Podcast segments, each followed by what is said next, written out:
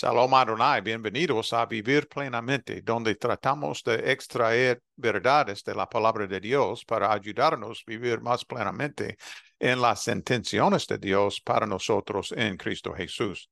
En nombre del doctor Warren Latham y mío propio, soy Dan Dunn. Leyendo de nuevo de Apocalipsis capítulo 1, versos 4 hasta 6. Yo, Juan, escribo a las siete iglesias que están en la provincia de Asia. Gracias y paz a ustedes de parte de aquel que es y que era y que ha de venir, y de parte de los siete espíritus que están delante de su trono. También de parte de Jesucristo, el testigo fiel, el primogénito de la resurrección, el soberano de los reyes de la tierra aunque nos ama y que por su sangre nos ha liberado de nuestros pecados, aunque ha hecho de nosotros un reino y sacerdotes al servicio de Dios su Padre. A Él sea la gloria y el poder por los siglos de los siglos. Amén. Además de amar a los creyentes del Apocalipsis y liberarlos de sus pecados, Juan les recuerda que Jesús los hizo para ser un reino de sacerdotes, para servir a, un a su Dios y Padre. Esta habría sido una descripción llamativa y reconocible para estos cristianos del primer siglo.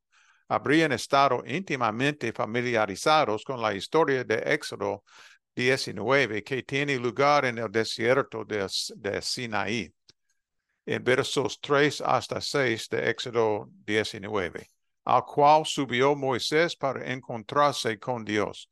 Y desde allí lo llamó al, el Señor y le dijo, anúnciale esto al pueblo de Jacob, declárale esto al pueblo de Israel.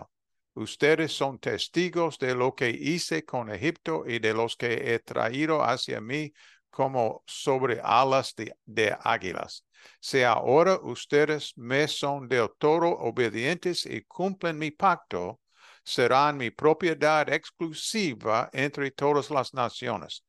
Aunque toda la tierra me pertenece, ustedes serán para mí un reino de sacerdotes y una nación santa.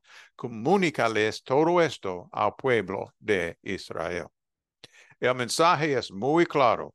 Los que creen en Jesucristo han sido hechos el nuevo Israel y como tal ahora reciben el profundo privilegio y la responsabilidad vital de ser un pueblo santo que sirve como sacerdote a Dios y al mundo. Este tema es tan importante que aparece dos veces más en el Apocalipsis.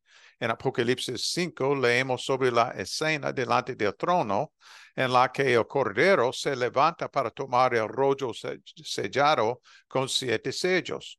Cuando lo hace, dicen los cuatro seres vivientes y los veinticuatro ancianos, y entonaban esto, esto nuevo cántico digno eres de recibir el rollo escrito y de romper sus sellos, porque fuiste sacrificado y con tu sangre compraste para Dios gente de toda tribu, lengua, pueblo y nación. De ellos hiciste un reino, los hiciste sacerdotes al servicio de nuestro Dios y reinarán sobre la tierra. En Apocalipsis 20 leemos estas palabras.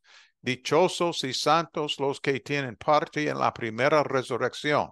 La segunda muerte no tiene poder sobre ellos, sino que serán sacerdotes de Dios y de Cristo y reinarán con él mil años.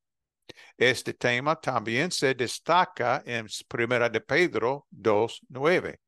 Pero ustedes no son así porque son un pueblo elegido, son sacerdotes del rey, una nación santa, posesión exclusiva de Dios. Por eso pueden mostrar a otros la bondad de Dios, pues Él los ha llamado a salir de la oscuridad y entrar en su luz maravillosa.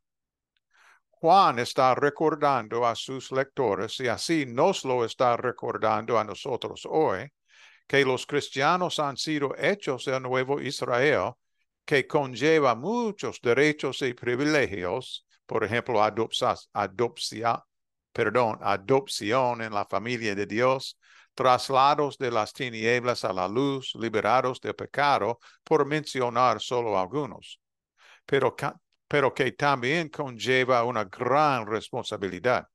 Como sacerdotes de Dios debemos llevar el mensaje de la salvación de Dios a un mundo perdido, y moribundo. Debemos ser amorosamente valientes y ayudar a la gente a comprender la desesperada que es su situación sin Cristo. Debemos compartir las buenas nuevas del Evangelio con palabras y hechos, ambos, no uno u otro. Debemos orar por los, por los perdidos, debemos amar a los perdidos, debemos llevarlos a Jesús. Ese es el papel de los sacerdotes.